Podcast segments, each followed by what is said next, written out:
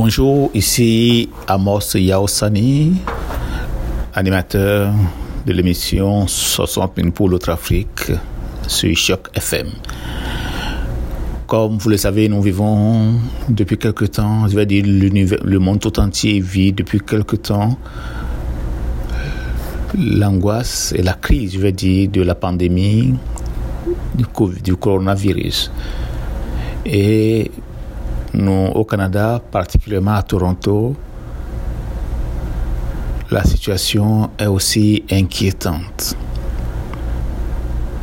Inquiétante pas, parce, pas pour soi-même en tant que parent, en tant que responsable. Vous voyez autour de vous des gens qui sont affolés. C'est une crise. Le risque était là, mais la crise est là. Et la gestion de la crise est toujours différente de la gestion du risque. Et la manifestation de la crise est différente de, souvent différente des prévisions. Oui, nous, des, des gens ont perdu déjà des parents. Nous avons des gens autour de nous qui ont des parents, des époux, épouses qui vivent avec des maladies chroniques. Le regard est inquiétant. Beaucoup prennent des transports en commun. Donc, nous vivons tous en alerte. On ne sait plus qui est contaminé, qui ne l'est pas. Mais nous sommes rassurés parce que les autorités à divers niveaux ont pris les mesures nécessaires et la population collabore. Donc oui, l'angoisse est là, l'anxiété est là en tant qu'être humain, en tant que membre de la société, de la communauté qui est infecté, qui ne l'est pas.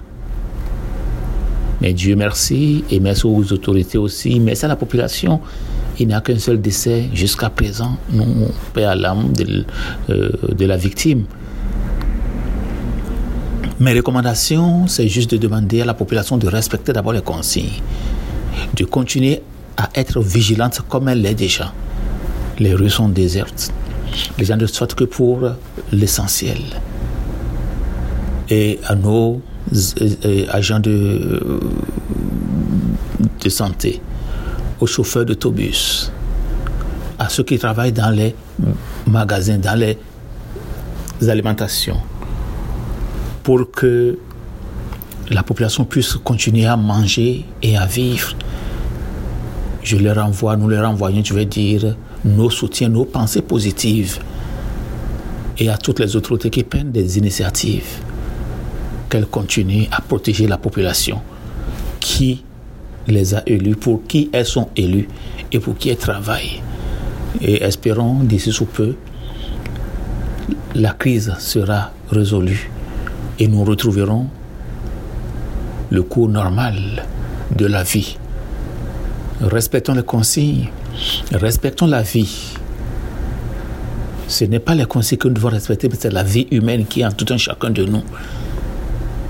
Notre vie est aussi importante. Le Canada a besoin de nous.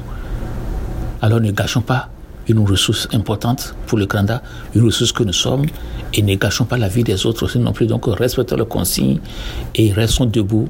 Nous allons vaincre cette crise comme nous l'avons toujours vaincue auparavant. Merci.